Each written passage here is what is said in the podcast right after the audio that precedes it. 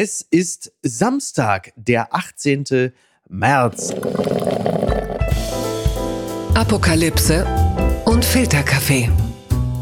Die frisch gebrühten Schlagzeilen des Tages. Mit Mickey Beisenherz. Einen wunderschönen Samstagmorgen und herzlich willkommen zu Apokalypse und Filterkaffee mit der Wochenendbeilage.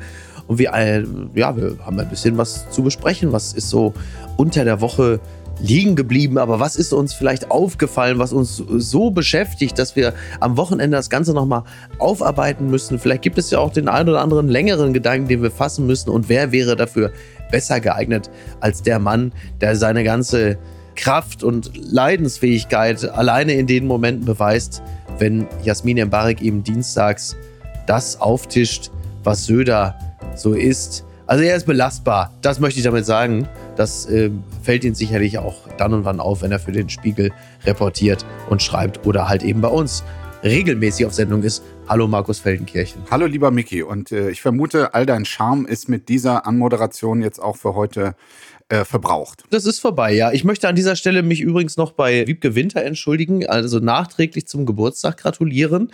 Ich werde es heute nicht schaffen, mit ihr Plakate in Bremen zu kleben. Das hattest du doch fest zugesagt. Na, also so ganz so fest zugesagt hatte ich das nicht. Also du warst ja quasi mein Beisitzer. Du Ja, warst mein. Beisitzer. Nein, du hast dir deine Hintertür offen gehalten, das stimmt. Möchte ich nämlich auch sagen. Also es gibt sicherlich nichts Schöneres, als in äh, Bremen Fegesack Plakate für die CDU zu kleben.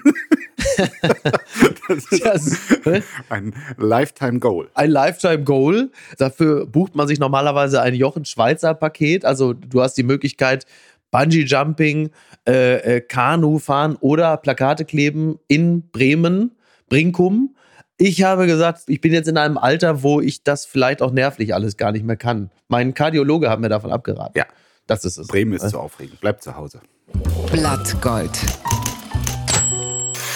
Michael Wendler, die Trennung von Wendler und Werk. So schreibt es Marie Serra Ipcinoglu. In der Zeit der Sender RTL 2 wollte den Verschwörungsideologen Michael Wendler zurück ins Reality-TV holen. Öffentlicher Protest hat das verhindert. Der Fall zeigt, Druck lohnt sich. Ja, ähm, ne, dass Michael Wendler jetzt offiziell halt einfach nicht mehr vielleicht Premium-Trottel oder so, sondern er ist jetzt also Verschwörungsideologe. Ich finde, dadurch bekommt das Ganze eine Gravität, die von der Optik des Wendlers ja auch nicht zwingend eingelöst wird. Er war ja halt einfach jahrelang, also eigentlich der Wendler. Also wenn man ihn beschreiben wollte, haben wir immer nur gesagt, er ist also der Wendler. Und jetzt ist er Das ist Verschwörungsideologe. so ein Schlagerdödel, ne? Und äh, Ja. genau, jetzt kommt so eine Gravitas dazu. aber nochmal so zwei da drunter. Ja, ich finde auch, es, es klingt plötzlich so. Weil für Verschwörungsideologen muss man ja in irgendeiner Form denken können, auch wenn es Schwachsinn ist, der da gedacht wird. Ja, oder zumindest das Ganze dann teilen. Ne? Also er hat ja äh, also rund 100.000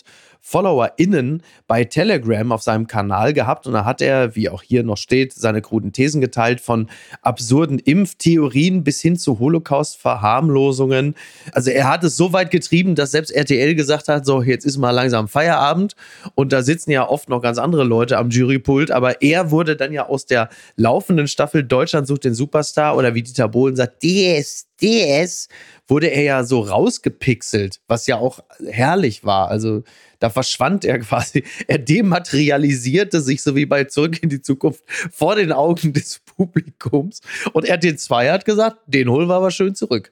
Das, ähm, was er damals gesagt hat, unter anderem ähm, hat er die Frage aufgeworfen, KZ Deutschland. Es ist einfach nur noch unverschämt, was sich diese Regierung erlaubt. Das war in Bezug auf die ersten Corona-Maßnahmen. Ja. Jetzt hat er später so getan, als hätte er damals ähm, KZ Krisenzentrum gemeint. Das sei die Abkürzung Ach, gewesen. guck mal, ich dachte Corona-Psychose. Allein für diese Dummdreistigkeit, ja, gehört Ja. er eigentlich schon äh, für immer bestraft. Aber ich meine, du hast es richtig gesagt. Was ich mich tatsächlich frage, ist, was da bei RTL und insbesondere bei RTL 2 los war, dass sie das ernsthaft gedacht haben, dass das eine gute Idee ist, diesen Typen, weil seine Freundin, eine Frau, ein Baby bekommt, äh, da Ja. eine Reality-Doku mit ihnen zu machen, irgendwie für, für viel Geld. Also ich glaube, da fehlen wirklich jegliche Sensoren bei den Machern dieser Programme. Ich finde es unmöglich, dass für Geld wirklich alles vergessen wird. Da kann ich mich immer noch drüber aufregen. Du tobst ja regelrecht, ne? Also es kommt ja mal,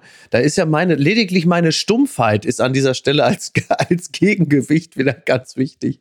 Ähm, ich finde es immer so interessant, denn RTL 2 hat sich dann ja von der eigenen Entscheidung relativ schnell distanziert. Und zwar so schnell, dass der Wendler und Laura das wohl gar nicht mitbekommen haben, weil sie in den USA gerade noch gepennt haben, als dieses äh, zart aufblühende Pflänzchen Restkarriere, das da wieder zu blühen drohte, schon wieder zertrampelt wurde. Das heißt, sie wurden wach morgens in Florida und da war es aber dann auch schon wieder vorbei mit der Karriere. Ja. Und RTL 2 hat also man kann ja nur wirklich nicht sagen, dass sie da couragiert agiert hätten. Sie haben natürlich dann sich so entschuldigt im Sinne von, wenn unsere Entscheidung, den Wendler und Laura bei der Schwangerschaft zu begleiten, Leute verletzt haben sollte, dann tut uns das leid. Aber es ist doch der klassische Weg. Also ähm, du hast einen Sender, eine Institution, die entscheiden sich für etwas, für äh, die Ausstrahlung eines Programms in diesem Falle. Dann ist der Widerstand massiv, also im Netz Aufregung, der Klassiker. Nur um dann sofort wieder einzuknicken und zu sagen, oh Gott, was haben wir da getan? Ja. Wir sind ganz unglücklich. Wo man auch da wieder sagt, ja, aber Leute, ihr müsst doch wissen, was ihr tut. Und wenn ihr euch entscheidet, dann zieht's doch auch bitte durch durch. Das hätte, also, absolut. Weiß nicht, ob es gut ist, ja, aber die Verwunderung des eigenen Senders wundert mich dann, dass man sagt, das hätten wir ja gar nicht. Was, ja, aber was habt ihr denn erwartet? Also, so. wie dumm und unsensibel muss man sein, dass es erst einen Shitstorm und eine engagierte Gegenrede der Obacht der Geissens äh, gibt, ja. ja ähm, Wahnsinn, ne? Um da wirklich zu merken, oh ja, vielleicht war das doch nicht so eine gute Idee. Nein, also das ist mhm. wirklich ganz abgestumpftes Denken. Wie gesagt, auch die, die Produktionsfirma rund um Rainer Laux, die äh, einfach nur auf Quote und Geld und äh, Spektakel schielt und der Inhalte, politisches, gesellschaftliches wirklich am Arsch vorbeigehen. Ja. Wenn die wirklich überrascht waren von dieser Gegenwehr, dann muss ich sagen, leben sie irgendwie nicht in dieser Gesellschaft. RTL 2 nimmt Schwangerschaftsabbruch vor, ne? muss man sagen. Oder wie die äh, uns beiden ja nicht unbekannte, großartige Kollegin Lara Fritzsche am besten beschrieben hat, nun bleiben sie auf dem Baby sitzen und das ist natürlich einfach der mit Abstand beste Spruch in dem Zusammenhang. Sehr gut. Bitte empören Sie sich jetzt. Grünen Minister sorgt auf Brasilienreise für neuen Zoff. Ja, das muss ich anders. Das, muss, das ist ja die Bild, ne? Häuptling Habeck! Grünminister sorgt auf Brasilienreise für neuen Zoff. So, jetzt ist es viel besser. Es ist ja so, dass Robert Habeck mit Cem Özdemir äh, auf der Südamerika-Reise unter anderem halt eben auch im brasilianischen Amazonasgebiet unterwegs waren. Und da traf dann äh, Robert Habeck dann auf ein brasilianisches Dorf, Tres Unidos. Mhm. Und ähm, da sagte dann Robert Habeck zu den Menschen dort, zu den Erwachsenen, aber auch jungen Menschen, ich bin der Robert, das ist Jem. Wir, wir sind Minister in der deutschen Regierung, das, das ist so etwas wie euer Häuptling, aber in einem anderen Land. Und jetzt ist natürlich das Übliche, was dann passiert, ist natürlich Aufregung im Netz. Ich weiß nicht, haben die Geissens sich dazu auch geäußert und gesagt, also wir fordern die Absetzung von Habeck oder? Nee, noch nicht. Äh, wobei mir auffällt, ist jetzt schon sehr Robert-lastig, unsere Folge. Aber ja, nee, äh, das fehlt oh, noch. Stimmt. Das fehlt noch. Es war dann so, dass natürlich äh, einige sich gewundert haben. Manche haben ein bisschen mit dem Kopf geschüttelt und die Opposition, die tobte natürlich völlig klar. Also Kulturpolitikerin Dorothee Bär von der CSU, die sagte zum Beispiel, die Art und Weise seiner Einlassung sind herablassend. Wo der Unterricht ganz natürlich digital stattfindet, tritt Habeck auf, als müsse er den Menschen erstmal mit einfachen Worten die Welt erklären. Das ist keine ehrliche Begegnung auf Augenhöhe, sondern geschichtsvergessene Arroganz gegenüber indigenen Völkern. Naja, gut, klar, ne? Der Sound, äh, der lässt diesen Schluss durchaus zu, dass da natürlich der weiße Mann kommt und sagt: Jetzt passt mal auf hier, liebe Indigene, ich erkläre jetzt mal die Welt. Die Sprecherin von Habecks Ministerium, die hat allerdings gesagt, dass der, ich zitiere, Häuptlingssatz im Rahmen einer Begrüßungsveranstaltung fiel, bei der zahlreiche Grundschulkinder anwesend waren. Diese Grundschulkinder habe Minister Habeck direkt angesprochen.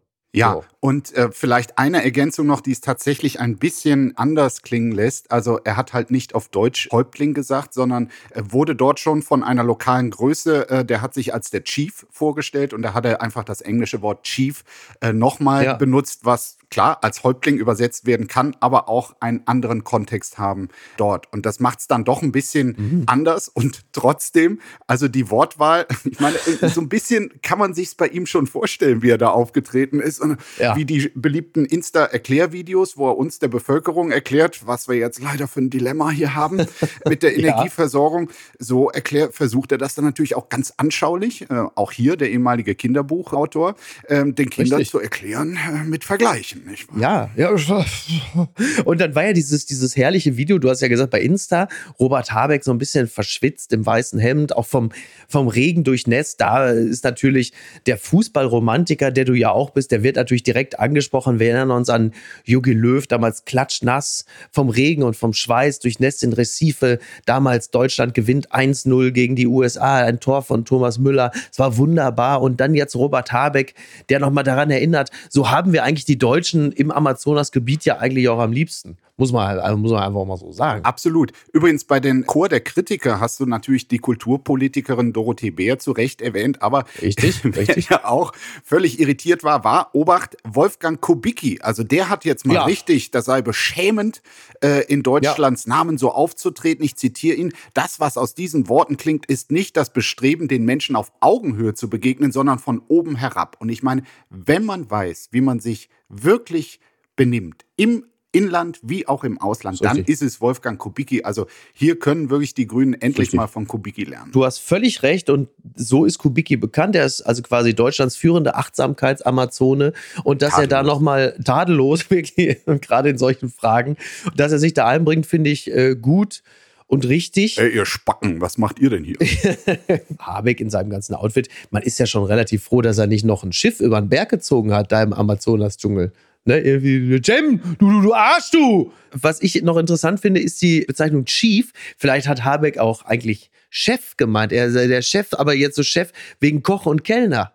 Man erinnert sich. Das kann auch sein. Also ich glaube, es werden noch äh, ganze Bücher entstehen, die quasi mit dieser Aussage sich auseinandersetzen. Ich würde gern noch auf eine Sache hinweisen, weil ja. das mit dem Chief, das kann man so oder so interpretieren. Ja. Er hat aber trotzdem ziemlich einen Stuss geredet, weil er den Kindern dort auch noch erklärt hat, für uns ist das sehr spannend zu verstehen, wie ihr im Wald leben könnt und den Wald schützen könnt, weil in Deutschland vor tausend Jahren die Deutschen alle Bäume gefällt haben, ja? Und daneben alle. steht der Landwirtschafts- und damit auch Forstwirtschaftsminister mhm. Cem Özdemir und widerspricht nicht. Also da muss, glaube ich, trotzdem, also da muss, glaube ich, äh, tatsächlich noch ein bisschen Nachhilfe stattfinden, weil das war mir gar nicht bekannt. Nee, das war mir auch nicht bewusst. Ich glaube, Peter Wohleben wird da auch aus allen Wolken fallen, wenn er das hört. Da geht ja ein Stück weit die Geschäftsgrundlage auch verloren. Peter Wohleben kann ja jetzt nicht demnächst da durch die ganzen Schottervorgärten der Deutschen äh, da durchmarschieren, weil die Wälder plötzlich weg sind. Nee. Also das, äh, da weiß ich auch nicht, wo Robert Habeck seine Informationen hernimmt. Auch da halte ich es mit der CSU-Kulturpolitikerin Doro Bär, die sagte, statt tagelang in Brasilien herumzureisen, würde der Minister gut daran tun, sich einmal mit Rangern in Deutschlands Wäldern zu treffen. Also da wiederum halte ich es mit den Worten des großen Philosophen Thorsten Legert, der gerade noch bei Stern TV am Sonntag völlig zu Recht sagte, wir sind hier immer noch in Deutschland. Und das ist äh, nun wirklich auch, da kann ja nun wirklich niemand bestreiten. Dem ist nichts hinzuzufügen. Ganz weit vorne. Timo Frasch hat in der FAZ einen sehr schönen Text geschrieben und zwar der Kaffee meines Lebens, Kaffee Kit der Gesellschaft. So, der Kaffee, nicht der bei Starbucks, nicht der aus den Händen eines Barista und nicht der aus der Kapsel, sondern der ganz normale aus der Kanne, hält die Gesellschaft zusammen. Er ist eines der letzten Lagerfeuer, um das sich die Republik versammelt. Nicht wie früher abends bei Wetten das, sondern morgens, wenn die Menschen sich viel gleicher sind als am Ende des Tages. Und er schreibt doch, fast jeder trinkt Kaffee schon, weil ihn jeder kochen und es dann auch noch so nennen kann. Genau. Viele schauen morgens auch Morgenmagazin, dass die Moderatoren Tassen vor sich stehen haben, schafft eine Verbindung zu denen, vor dem Fernseher.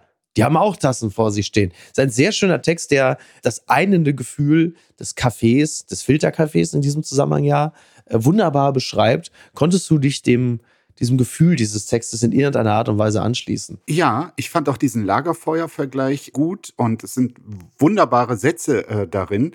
Kaffee schafft Intimität und Gemeinschaft zugleich. Wo Wasser mhm. und Schnaps die extremen Ränder bilden, ist er fest in der Mitte verankert. Wer zum Kaffee einlädt, bleibt sich und anderen nicht schuldig, darf aber erwarten, dass die Gäste zum Abendessen wieder zu Hause sind. Und das darf man ja auch nicht vergessen. Hier steht, Kaffee steht für ein Mindestmaß an Menschlichkeit, für Sicherheit, für schöne Routine. Nicht umsonst heißt ein erfolgreicher Podcast Apokalypse und Filterkaffee, ja, ich schwöre bei Gott, ich habe diesen Text vorher in die Wochenendbeilage genommen, weil ich wusste, dass Timo Frasch ihn geschrieben hat und das ist ja in der Regel äh, immer lesenswert. Und erst beim Lesen des Dossiers, das ich dir dann schon geschickt hatte, habe ich festgestellt, dass wir sogar namentlich erwähnt werden mit unserem Podcast, Markus. Ist das nicht schön? Kommt ja auch noch dazu. Dieses wirklich Verbindende und Kommunikative, das ist ja nicht nur, dass man tatsächlich beim Kaffee zusammen ist, sondern allein die, die Standardfloskel, ja. wollen wir uns mal auf einen Kaffee verabreden, das zeugt schon von dem Bedürfnis nach Gemeinsamkeit, nach Kennenlernen, nach Zeit verbringen, zugewandt sein, dem anderen zuhören. Insofern hat der Kaffee tatsächlich eine, eine wichtige Scharnierfunktion, glaube ich, für unsere Gesellschaft. Eine Art gesellschaftlicher Kit. Das mag jetzt alles so ein bisschen kitschig und überhöhnt klingen, aber da ist es schon eine richtige Beobachtung. Ja, übrigens eine Beobachtung, die ich schon seit geraumer Zeit teile, weil er sagt, äh, wie du richtig sagtest und zitiertest, äh, Kaffee schafft Intimität und Gemeinschaft zugleich. Jetzt, da die Zigarette aus dem Arbeitsalltag fast verschwunden ist, können sich Kollegen kaum noch zufällig treffen und ein paar Minuten plaudern, außer in der Kaffeeküche. Und es stimmt natürlich.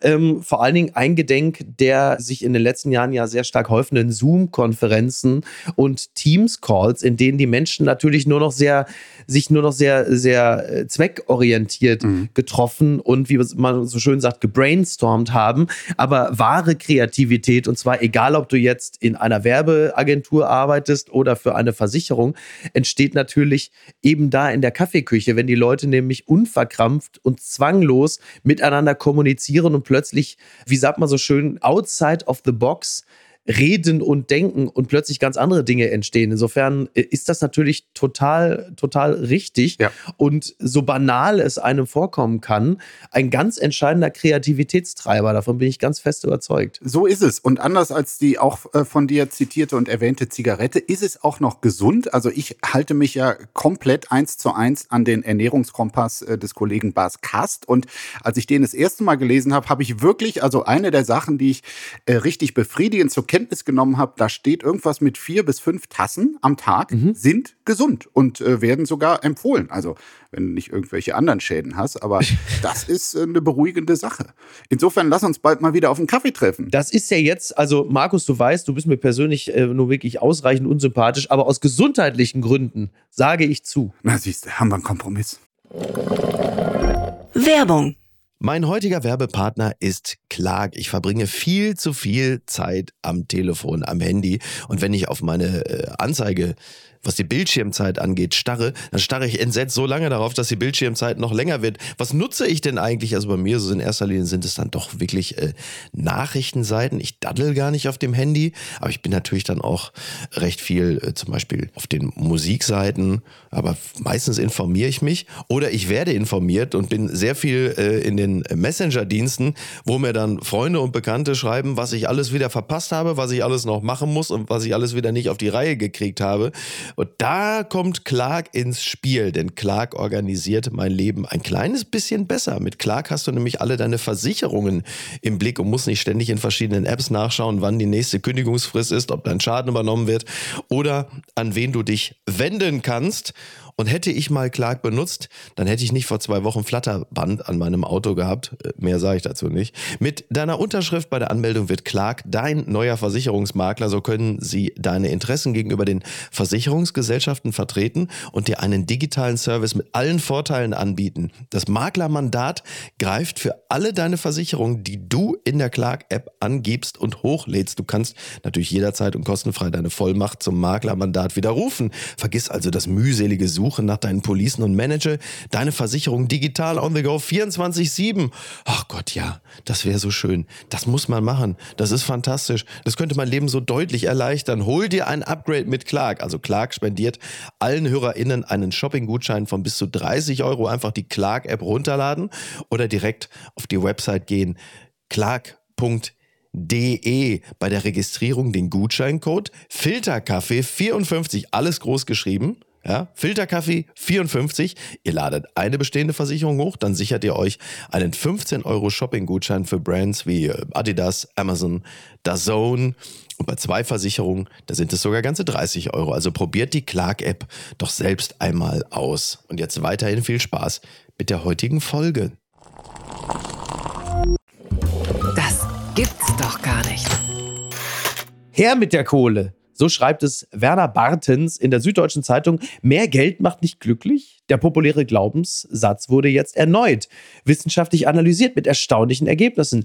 Der äh, Text beginnt so: Hey Boss, ich brauche mehr Geld. Egal, ob man es direkt einfordert, wie Gunther Gabriel in seiner Malocha-Hymne von 74 oder subtiler vorgeht. Höchste Zeit, die nächste Gehaltserhöhung auszuhandeln, ist jetzt allemal eine Staffel, die eine weitere Steigerung des Einkommens vorsieht, inklusive. Ja, es ist ja so, dass äh, Daniel Kahnemann und Angus Deaton 2010 als Nobelpreisträger in einem einem vielbeachteten Beitrag gezeigt haben, dass in wohlhabenden Ländern Menschen nicht glücklicher werden, wenn ihr Einkommen ansteigt, sofern ein Jahreseinkommen von 60 bis 90.000 Dollar bereits erreicht ist. Das war so. Und jetzt hat aber der Psychologe Matthew Killingsworth der 75.000 Dollar These, also den Schnitt, widersprochen, als er darlegte, dass Menschen sehr wohl glücklicher werden, wenn sie mehr verdienen und dass sich dies auch bei Einkommen von 150.000 oder 300.000 Dollar noch zeige.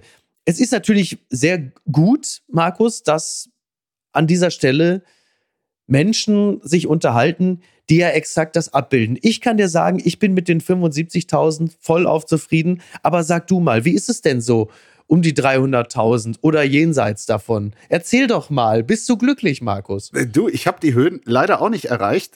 Vielleicht auch deshalb, weil diese Studie von 2010, die du mhm. da zitiert hast, von Kahnemann und Dieten, ja. die wurde ungelogen mal von einem Chef von mir quasi missbraucht bei Verhandlungen über Gehalt. Der, der, hatte die Zahlen nicht so, ganz so drauf, aber meinte so, also es sei, sei ja jetzt auch erwiesen, dass dieser Sprung da, dass der einfach nicht glücklicher mache, so von wegen, was, ja. was sollen deine Forderungen? Also das, ich glaube, was diese beiden Forscher damals ja. äh, gemacht haben, hat also Millionen von Arbeitnehmern weltweit zustehende ähm, Gehaltserhöhungen quasi verwehrt. Insofern war es sehr gut, dass das war schon vor zwei Jahren Jahren mhm. der Kollege Killingsworth irgendwie gesagt hat, nein, das stimmt nicht. Also auch ja. wenn man äh, viel mehr hat, kann man sich noch freuen. Und jetzt haben sich diese beiden Autoren ja zusammengetan, haben sich quasi versöhnt ja. und es ist dann rausgekommen, also gibt wohl auch der andere zu, dieser Killingsworth hat recht, dass auch, also wenn man mehr als 90.000, mehr als 150.000, mhm. sogar mehr als 300.000 verdient,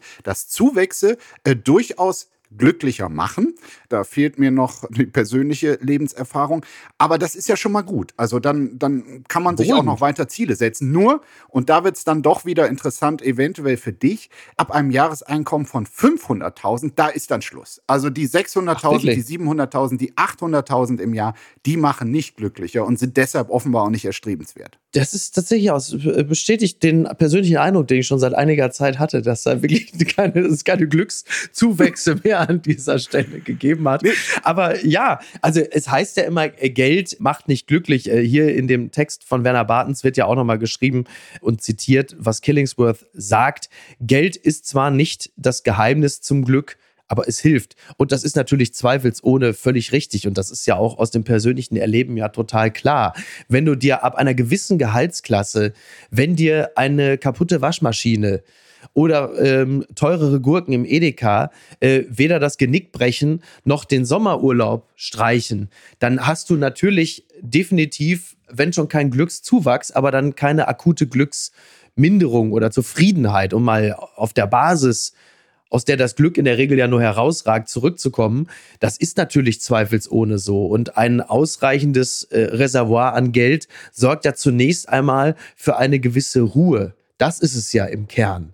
So, nur, nur dass dann viel mehr Geld dich glücklicher macht, das hat natürlich auch ganz viel mit der individuellen Verfasstheit zu tun. Wenn du im Kern ein unglücklicher Mensch bist, weil es aus den unterschiedlichsten Gründen keine Zufriedenheit gibt, dann hilft dir natürlich auch sehr viel Geld nicht. Aber wenn du generell gut drauf bist, ist viel Geld zunächst einmal eigentlich erst einmal, würde ich sagen, also schafft auch Freiheit. Das ist ja auch ganz häufig. Klar, ich glaube, es bleibt dabei. Irgendwie Geld allein zumindest macht nicht glücklich, aber die Abwesenheit von Geld macht in jedem Fall unglücklich oder zumindest sorgenfrei zu leben ist schon mal eine Voraussetzung dafür, glücklich zu sein. Aber du, du hast es zitiert, also quasi die, die Gruppe von, was weiß ich, in jeder Einkommensgruppe gibt es 15 oder 20 Prozent der Leute, die sind einfach immer unglücklich oder unzufrieden. So, und das ist dann, und da ändert dann Geld auch nichts mehr dran. Bitte empören Sie sich jetzt.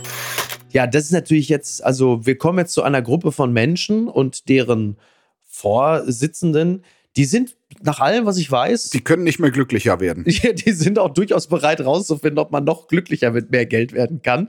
Die FIFA, die Zeit schreibt Gianni Infantino, der Oberschurke des Fußballs. Ich finde, Oliver Fritsch, der den Text geschrieben hat, hat da meines Erachtens schon eine gewisse Form der Wertung vorgenommen. Oberschurke finde ich noch freundlich, ja. Der FIFA-Präsident Gianni Infantino steht für die Verwerfungen des gewissenlosen Kommerzfußballs. Dennoch oder gerade deswegen ist er wiedergewählt worden per Beifall. Das fand ich wirklich faszinierend, dieser FIFA-Kongress in der ruandischen Hauptstadt Kigali.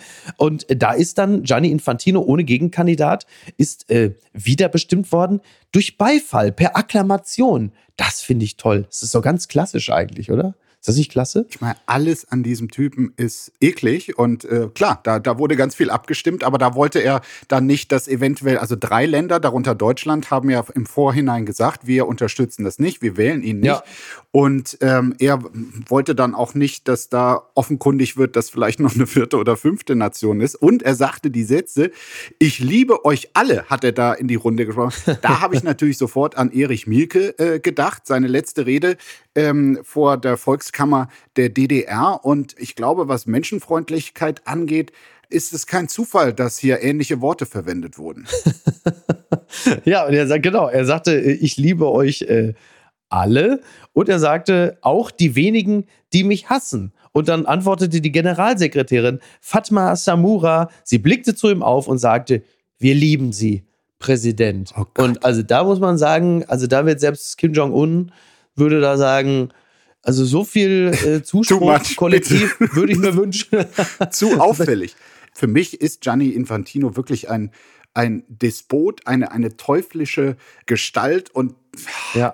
Verkörpert einfach alles an dieser allgemeinen Entwicklung des Profifußballs, irgendwie weg von der Schönheit des Spiels hin zu Ruchlosigkeit, äh, zu Gier. Ah, also, ich meine, er hat mit dafür gesorgt. Können denn da die Geissens nicht mal irgendwie äh, nochmal mit einem Insta-Post tätig werden? Um ihn der Mann, der hat ja auch seine Macht innerhalb der FIFA ganz, ganz geschickt. Also, das Machtspiel äh, beherrscht er perfekt. Ich fürchte, der ist so fest dort, äh, hat sich ein, ein Fundament gebaut, da können selbst die Geissens nichts ausrichten. Das ist ja auch interessant, wenn man so die, die FIFA sich anschaut das haben natürlich die größten Schurken auch der Geschichte immer schon clever angestellt. Also das geht äh, von Putin, äh, um jetzt mal in diesem Jahrhundert noch zu bleiben oder in dem letzten, von Putin bis rüber äh, in die NS-Zeit, dass man natürlich immer ein Geflecht aus Verbindlichkeiten und Abhängigkeiten mhm. schafft, dass du natürlich am Ende alle mit Tränen hängen hast, dass du A, natürlich niemanden mehr hast, der eine Motivation hat, jemanden abzusägen, weil man entweder davon profitiert, oder wenn eine neue Person kommt, um aufzuräumen, sagt, ja, du kommst aber gleich mit weg, du bist ja genauso korrupt. Und das hat ja. er natürlich clever angestellt. Es gibt halt immer irgendwie irgendwelche äh, auch Hoffnungen und Wünsche, die sich an so eine Präsidentschaft knüpfen. Also Deutschland wird ja auch gerne demnächst eine Frauenfußball-WM ausrichten. Deshalb fällt der Widerspruch von DFB-Chef Neuendorf gegenüber äh, Infantino auch nicht so heftig aus, wie man das vielleicht machen könnte, denn man würde die WM der Frauen gerne in Deutschland ausrichten. So da kann man natürlich jetzt auch nicht nicht in die Fundamentalopposition gehen.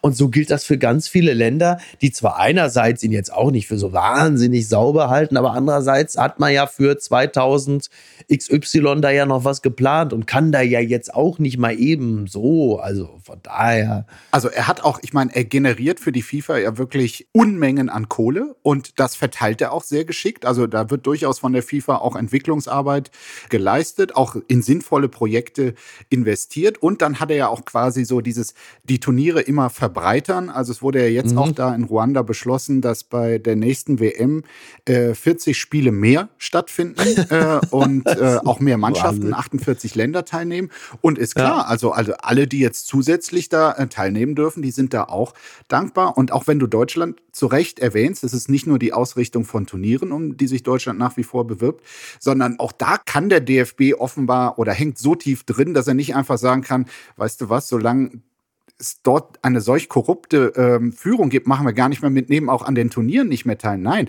mhm. also der DFB ist für seine klassische Arbeit sehr darauf angewiesen, wie viel die Nationalmannschaft bei den FIFA-Weltmeisterschaften quasi erspielt. Und wenn es mal zwei Turniere lang äh, wenig war, wie das jetzt äh, der Fall war, dann fehlt da einfach ganz, ganz viel Geld, auch für wichtige ja. Vereins- und Fußballarbeit in Deutschland. Ja, ja, und äh, wie du gerade richtig sagtest, 40 Spiele mehr. Das Turnier wird ja auch immer länger. Also ich sehe das schon kommen, irgendwie die nächste WM. Da ist das Finale dann auch wieder am äh, vierten Advent, obwohl das ganze Turnier aber im Juli schon begonnen hat. Das ist wirklich so absolut, absolut irre, wie viele Spiele das sind. Es geht ja jetzt wirklich dann irgendwie 40 Tage oder so, ne? Also ja. bist jetzt dann schon im Bereich von anderthalb Monaten und 40 Spiele mehr, 40 Spiele, das war früher ein eigenes Turnier. Genau. Jetzt sind es 40 Spiele mehr. Viele freuen sich allerdings darüber und das ist natürlich auch etwas, es wird ja gerne quasi einer solchen Kritik vorgehalten, dass es einen gewissen Eurozentrismus gäbe, irgendwie, dass äh, Weltmeisterschaften im Winter nur der europäische mhm. Winter sind und nicht unbedingt äh,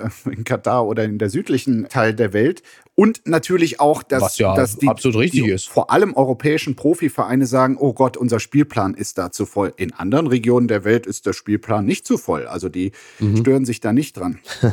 Aber ich meine, was Infantino wirklich er hat mittlerweile, glaubt er wirklich, sich alles leisten zu können. Ganz signifikant fand ich da, das wurde jetzt erst vor ein paar Wochen äh, bekannt, der Präsident des französischen Fußballverbands, ähm, ein 81-jähriger Herr, der äh, wegen der Vorwürfe sexueller Belästigung zurücktreten musste vom französischen Verband, den hat Infantino jetzt einfach mal zum Leiter des äh, sehr wichtigen FIFA-Büros in Paris gemacht. Dem ist wirklich alles egal, auch eine interne Untersuchung, warum er da irgendwie einen Flug für 130.000 äh, Dollar gemacht hat auf FIFA-Kosten und einen Grund angegeben hat, der einfach nicht stimmt. Er hat gesagt, er hätte den UEFA-Präsidenten in Genf treffen müssen. Der war aber zu dem Zeit in einem ganz anderen Land. Sowas kann er sich alles leisten und wird nicht bestraft. Und wenn du auf dieser Ebene bist, dann denkst du wirklich, du kannst dir alles leisten. Tja, jetzt haben wir gerade gesprochen über ein, ein dubioses Unternehmen mit zweifelhafter Führungsstruktur.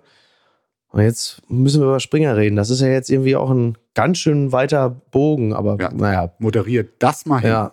Endgültig zu weit gegangen. Bildchefs entlassen. Bei Springer sind jetzt alle raus, so schreibt es Michael Hahnfeld in der FAZ. Wie das zu der vom Vorstandsvorsitzende Matthias Döpfner gepredigten Unternehmenskultur passen soll, muss einem erst einmal jemand erklären. Der Springer Verlag hat am Donnerstag die bisherige Chefredaktion der Bild-Zeitung Knallauffall abberufen. Johannes Boje, Alexandra Würzbach und Klaus Strunz, seit Jahrzehnten auf führenden Posten für Springer tätig, sind ihre Jobs los. Tja, das kam ja nun wirklich äh, sehr, sehr überraschend, selbst für Menschen, die tief in der Materie äh, drin hängen. Und selbst für die Menschen, die sehr, sehr, sehr, sehr tief in der Materie drin hängen, weil sie es nämlich im Zweifel selber gewesen sind, kam das sehr überraschend.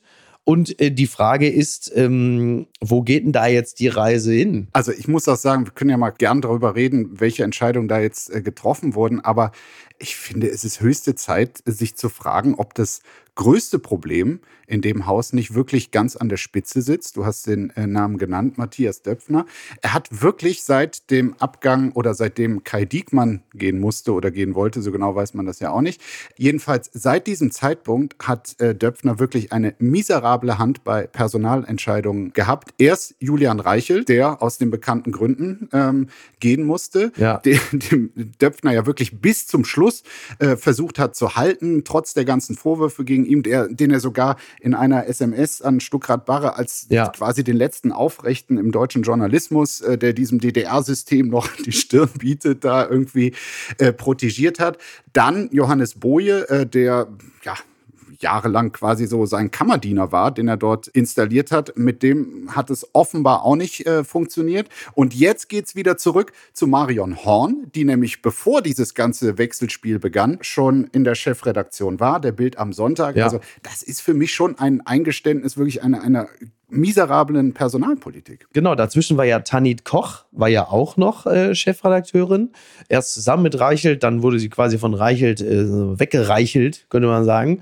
Also das ist schon, das ist schon faszinierend. Das ist so erratisch. Ne? Man hat wirklich das, also ich glaube trotzdem, oder was heißt trotzdem, ich glaube nach wie vor, dass diese mittlerweile ja schon fast legendäre SMS von äh, Döpfner an Stuckrad Barre im Grunde genommen auch diesen ganzen erratischen Kurs der manifestiert sich darin. Ne? Also da irgendwie jemand zu suchen, der so der verlängerte Arm ist im Kampfe von Döpfner gegen äh, die BRD, so wie sie jetzt gerade ist. Deswegen lesen sich ja auch Leitartikel äh, von Döpfner eher wie Regierungserklärung, wo man manchmal das Gefühl hat, der ist eigentlich mehr oder weniger schon so sein eigener, jetzt suchen sie sich irgendeinen äh, Staatenlenker ihrer Wahl aus. Das ist schon, schon spannend, dieser, diese, also weil das ganze Verhalten ist so, also überhaupt nicht strategisch. Es wirkt auch emotional, finde ich, wenn man so schnell plötzlich alle rasiert. Und da hat man schon manchmal das Gefühl, da hat sich jemand. Wie lang ist der Tisch von Matthias Döpfner? Weiß man das? Weiß es nicht. ja, nee, aber ich meine, das erinnert ja doch stark an das Thema, was wir eben hatten, dass da offenbar jemand einen Status erreicht hat, dessen Hintergrund er glaubt, sich wirklich alles erlauben zu können und dafür aber auch nicht persönlich zur Rechenschaft gezogen zu werden. Er ist ja auch nicht nur CEO, ihm gehört der Laden ja auch zu einem nicht unwesentlichen Teil mit. Das, das kommt noch hinzu. Das spielt ja auch nochmal eine Rolle, weil sonst würde man ja wahrscheinlich das irgendwann sagen, pass mal auf. etwas schwerer. ja, ja. Komm, nächstes Thema. Absturz einer US-Drohne.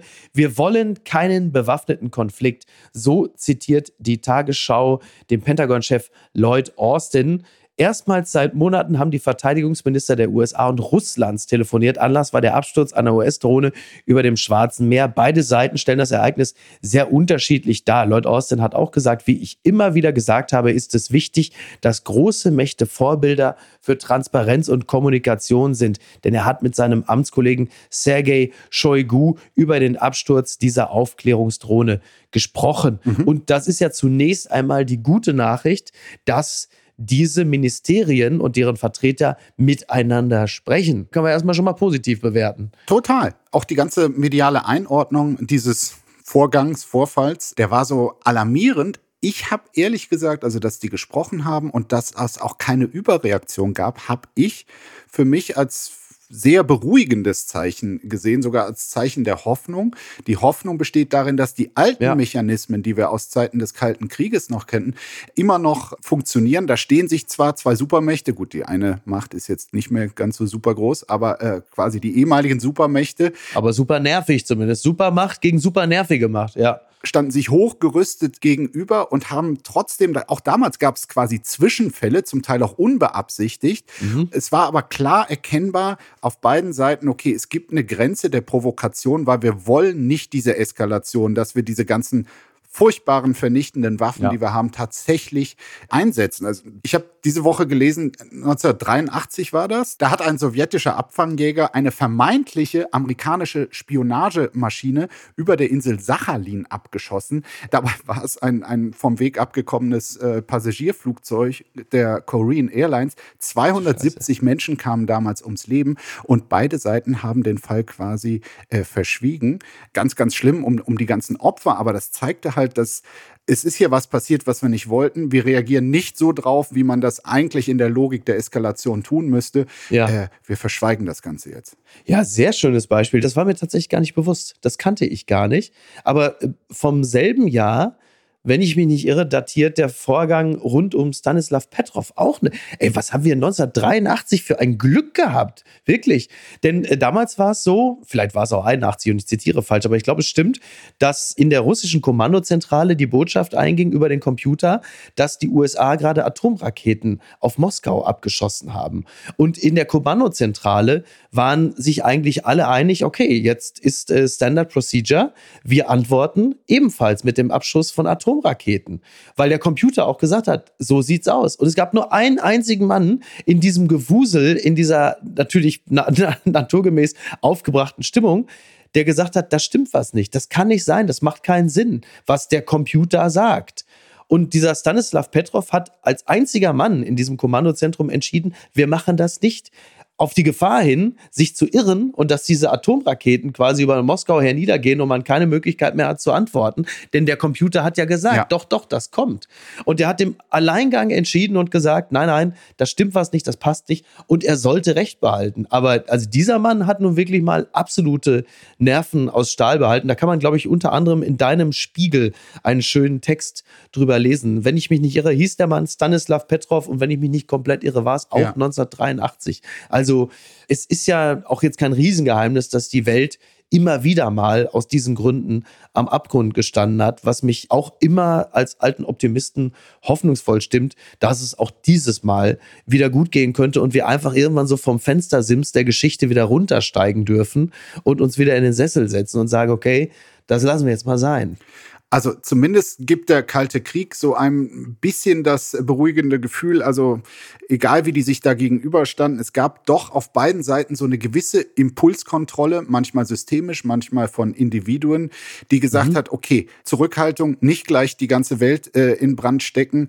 Und ich kann nur hoffen, dass wirklich diese Grundmentalität, die da vorherrschte, auch unter dem gruseligen Russland der Gegenwart und ja, dem doch recht rationalen äh, Amerika der Gegenwart, dass das bei allem, was man über Putin weiß, dass er quasi in dieser Hinsicht wenigstens noch so rational handelt wie Brezhnev und Co. Die gute Tat des Tages.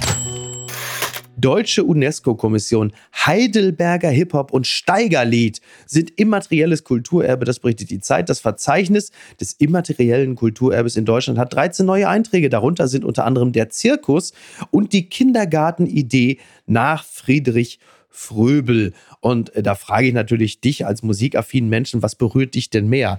Das Steigerlied oder der Heidelberger Hip-Hop? Beides nur so halb, aber das Steigerlied kann wirklich unter die Haut gehen. Ja. Das äh, habe ich schon erlebt, zum Beispiel auf der Schalke Arena. Also wenn das da alle äh, singen oder auch bei anderen äh, Festen im Ruhrgebiet. Ähm, ich kann die Entscheidung nachvollziehen. Der Heidelberger Hip-Hop geht mir jetzt persönlich nicht so unter die Haut aber habe nichts dagegen, dass der auf dieser Liste steht. Das ist richtig. Also der Heidelberger Hip-Hop hat ja unter anderem äh, ganz viel zu tun mit Figuren wie zum Beispiel Torch. Äh, da geht es um Anfang der 90er. Also sie waren im Grunde genommen Wegbereiter für Bands wie die Fantastischen Vier. Ja. Gut, das alleine wäre natürlich Grund, ihnen das gleich wieder wegzunehmen. Aber das ist ein anderes. Also was ich damit sagen möchte, die haben natürlich zweifelsohne ihre äh, Verdienste. Äh, ich gehe mal davon aus, Heidelberg, äh, die Nähe zu den GIs wird dann auch sein, sein Übriges äh, getan haben haben, dass diese Musik dann auch in den deutschen Kulturbereich dann seinen Weg gefunden hat. Das Steigerlied, du hast völlig recht. Schalke beispielsweise, auch in anderen Regionen des Ruhrgebiets, hat das zu ergreifenden Momenten geführt. Ich finde das immer ganz toll, weil damals doch ganz viele SPD-Parteitage eigentlich gar nicht äh, ohne irgendein äh, Arbeiterchor ausgekommen sind. Alle natürlich mit roten Schals. Die haben dann das Steigerlied gesungen. Irgendwo stand da Franz Müntefering oder auch Ottmar Schreiner, der legendäre SPDler, der, der Antipode von Gerd Schröder. Aus dem Saarland, ja. ja. So, mhm. und das war immer das Steigerlied, selbstverständlich. Glück auf, Glück auf, der Steiger kommt. Aber ich will an dieser Stelle noch ein, zwei andere Dinge äh, nennen, die auch aufgenommen wurden. Unter anderem das Brunnenfest in Bad Dürrenberg, das Engelmarie suchen, Ne, äh, Im niederbayerischen St. Engelmar. Wir beide wissen, wer demnächst ein Foto davon posten wird, wenn es wieder soweit ist. Schauen Sie. Und ich weiß auch, mit wem du es besprechen wirst. Und natürlich die Gestaltung und traditionelle handwerkliche Fertigung der vorpommerschen Fischerteppiche sowie die Handweberei. Endlich. Was mir persönlich sehr nahe geht, auch als immaterielles Kulturerbe, das ist der Bau und die Nutzung des Spreewaldkahns. Denn ich habe mal mit meinem Cousin Thomas irgendwann Anfang der 90er, als wir mit der SPD Kassel Brauxel eine Busfahrt gemacht haben nach Berlin. Jetzt kommt. Das war damals in unserem Alter die Möglichkeit, günstig in europäische Städte zu kommen mit dem SPD-Ortsverein Merklinde. Da sind wir nach Berlin und haben auch eine Spreewald-Kahn-Tour gemacht. Und als junge, aufsässige Typen in Hip-Hop-Klamotten, die wir waren, haben wir dann diesen, äh, ja, diesen Kahn, diesen Gondoliere, diesen, diesen Spreewald-Gondoliere Den haben wir im Grunde genommen zur Weißwut getrieben, weil die haben dann an so diversen Anlegestellen natürlich Spreewaldgurken verkauft und auch Zwiebelzöpfe. Das ist wohl so ein Traditionsding, so, ein, so, eine, so eine Kette so mit Zwiebeln halt, ne? So für die Küche zum Hinhängen gab es damals. Ja. Und wir richtig. haben eigentlich zweimal das falsch genannt. Wir haben es dann, was weiß ich, Zwiebelband genannt oder dann irgendwann natürlich auch schon das reiner Gehässigkeit Zwiebellappen und so. Und dann schrie der uns irgendwann an, Zöpfe, das heißt Zwiebelzöpfe. Und hat komplett hat komplett die Fassung verloren, uns beiden 15-Jährigen gegenüber. Und das ist mir hängen geblieben. Also die Menschen da im Spreewald sind da sehr, sehr eigen mit ihren traditionellen Dingen. Es gab auch einen Gurkenschnaps, Spreegurkenschnaps. Vielleicht fanden die es aber auch nicht gut, dass ihr da mit eurer Palette Hansapilz äh, auf den Kahn gestiegen seid. das kann natürlich auch sein. Wir waren also für den Spreegurkenschnaps waren wir aber dann sehr offen, muss man sagen. Ich bin auch schon mit den Dingern gefahren äh, und finde es toll, dass die endlich auf der Liste sind. Aber jetzt muss ich natürlich fragen, wo du mit der SPD denn noch überall hingereist bist damals. Das kann ich dir sagen, da will ich ganz offen sein, mein lieber Markus, jetzt wo du fragst. Ich bin mit der SPD äh, bin ich einmal nach London noch gefahren und nach Rom.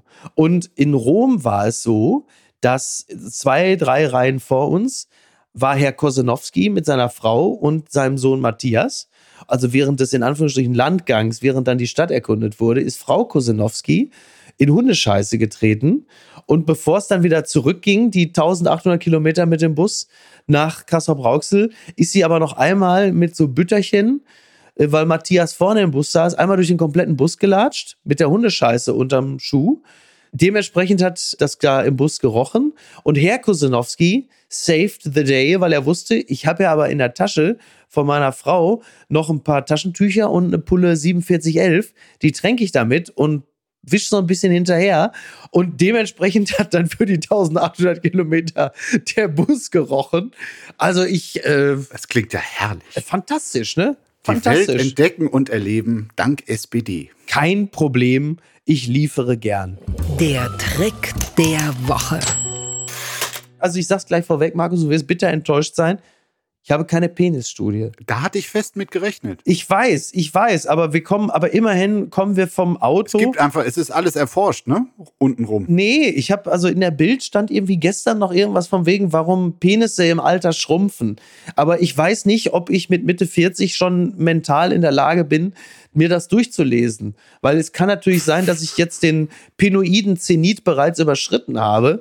Und also das kann ich mir wirklich nicht leisten. Zumal es ja auch heißt, im Alter wachsen die Ohren und die Nase. Aber warum muss dann, also das verstehe ich nicht. Verstehe es einfach nicht. Ich auch nicht. Aber ich komme auch vom Thema ab, muss ich sagen. Das war ja gar nicht der Grund, was ich eigentlich sagen wollte. Mit den Ohren dazu bist du ja durchaus der lebende Beweis. Ähm, aber was hast du stattdessen jetzt? So, also folgendes ist ähm, die Autobild. Sagt, das sagt die Automarke über die Intelligenz des Fahrers aus. Ah, Was sagen Automarke, Farbe und Antrieb über die Intelligenz des Fahrers aus? Jede Menge, betont eine britische Studie. Skoda, simply clever, der Werbespruch des tschechischen Autobauers scheint tatsächlich zu stimmen. Das bestätigt zumindest die britische Studie des Vergleichsportals Scrap Car Comparison in Kooperation mit dem Marktforschungsinstitut SensusWide. Das Portal hat untersucht, wie der IQ und die Automarke zusammenhängen, was also das eigene Auto über die eigene Intelligenz aussagt. Naja, also 2000 englische Autofahrer, die wurden da befragt und äh, ist dabei rausgekommen, also was, äh, du hast es ja gelesen, deswegen macht es jetzt keinen Sinn, dich zu fragen, was du glaubst, aber es ist so, dass Land Rover-Fahrer mit einem IQ-Durchschnitt von 88,58 auf dem letzten Platz gelegen haben. ja. Mhm. Ja, das dürfte natürlich viele erschüttern, die hier vor Kindergärten, Kitas und Grundschulen die kleine Ann-Sophie abholen. Das ist natürlich, ist natürlich bitter. Also ich hätte wirklich drauf getippt. Ich hätte auf Land Rover getippt. Da muss man auch ehrlicherweise sagen, so oft wie die Kackdinger liegen bleiben, dann kann man auch wirklich, ist man ja schon kurz vorm Betreuungsbedarf. Genau, bestätigt ja die These. Na, das ist ja so. Also wer sich, wer sich eingedenk dessen, was es an Studien, an äh, Pannenstatistiken und einfach auch dem Ruf englischer Autos gibt, wer sich freiwillig für ein solches entscheidet, der kann ja über keinen allzu hohen IQ verfügen. Das muss man ja nun wirklich ganz eindeutig sagen. Ganz vorne hingegen ist der Skoda.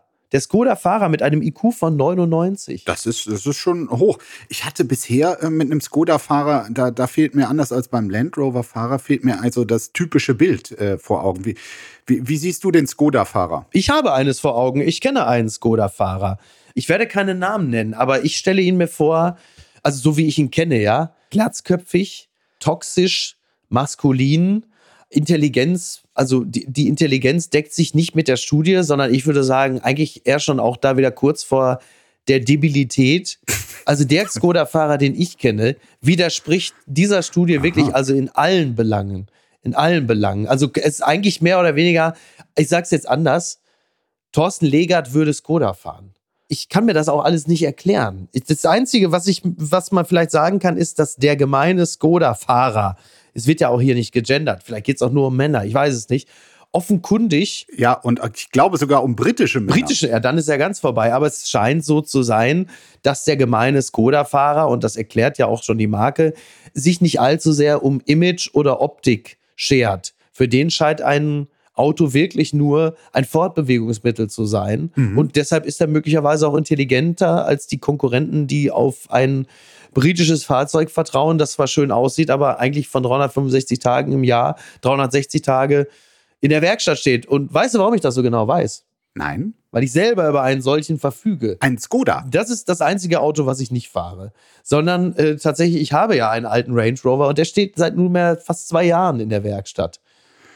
Ja, also das ist ja super. Dann bestätigst du die Studie doch. Äh, und ich glaube auch deiner These, äh, so von wegen, dass die Intelligenten so weniger Wert auf Optik legen, weil dahinter äh, auf Platz zwei und drei in der Intelligenzrangliste der Autofahrer folgt dann Suzuki ja. und äh, Peugeot. Und ja. Äh, ich glaube sowieso an die Wahrheit dieser Untersuchung, weil sie wurde vom selben Institut gemacht wie die Studie, die wir hier vor kurzem besprochen haben, wo dem Vorurteil nachgegangen wurde, ob der Peniskomplex den ja. Wunsch nach einem Sportwagen erhöht und die musstest du mit deinem Porsche ja nun auch bestätigen. Also, dass, dass diese Studie richtig war. Insofern glaube ich jetzt, dass diese Intelligenzstudie auch zutreffend ist. In meinem Falle ist es so, also ich verfüge über einen dermaßen kleinen Penis. Ich kann wirklich jederzeit mit Fug und Recht sagen, ich würde gerne als Frau gelesen werden. Und ich möchte es an dieser Stelle dabei auch wirklich äh, bewenden lassen. Es reicht mir jetzt auch einfach. Ja, mir auch. Eines möchte ich noch sagen, falls jemand ein äh, Schaltgerät für die Zündanlage eines Range Rover Classic, Baujahr 1984 hat, ein Zündmodul, ja, ist ein V8-Motor, gerne an mich wenden. Ich kann das Ding mehr als gut gebrauchen. Das fehlt mir. Und wenn das vorhanden ist, dann könnte es soweit kommen, dass ich irgendwann auch wieder Range Rover fahren kann und mich für meinen, also mich dann auch einfach von Schulkindern für so. meinen niedrigen Intelligenzquotienten hänseln lassen kann. Mit diesem Aufruf bekommt diese Folge wenigstens doch noch einen Sinn. Genau. So sieht es nämlich aus. Ich habe jetzt auch einfach die Schnauze voll. Mir reicht es jetzt. Möchtest du noch über Dieter Wohlen sprechen, der heute auf der Antenne NRW Ü30 Party zu hören sein wird? Auf keinen Fall. Ja, gut. Auf keinen Fall. Das dachte Fall. ich mir. Das dachte ich mir. Übrigens ein letztes. Der Spreewald ist ja im Grunde genommen so ein bisschen der deutsche Amazonas-Dschungel, wenn man da durchfährt. Ne?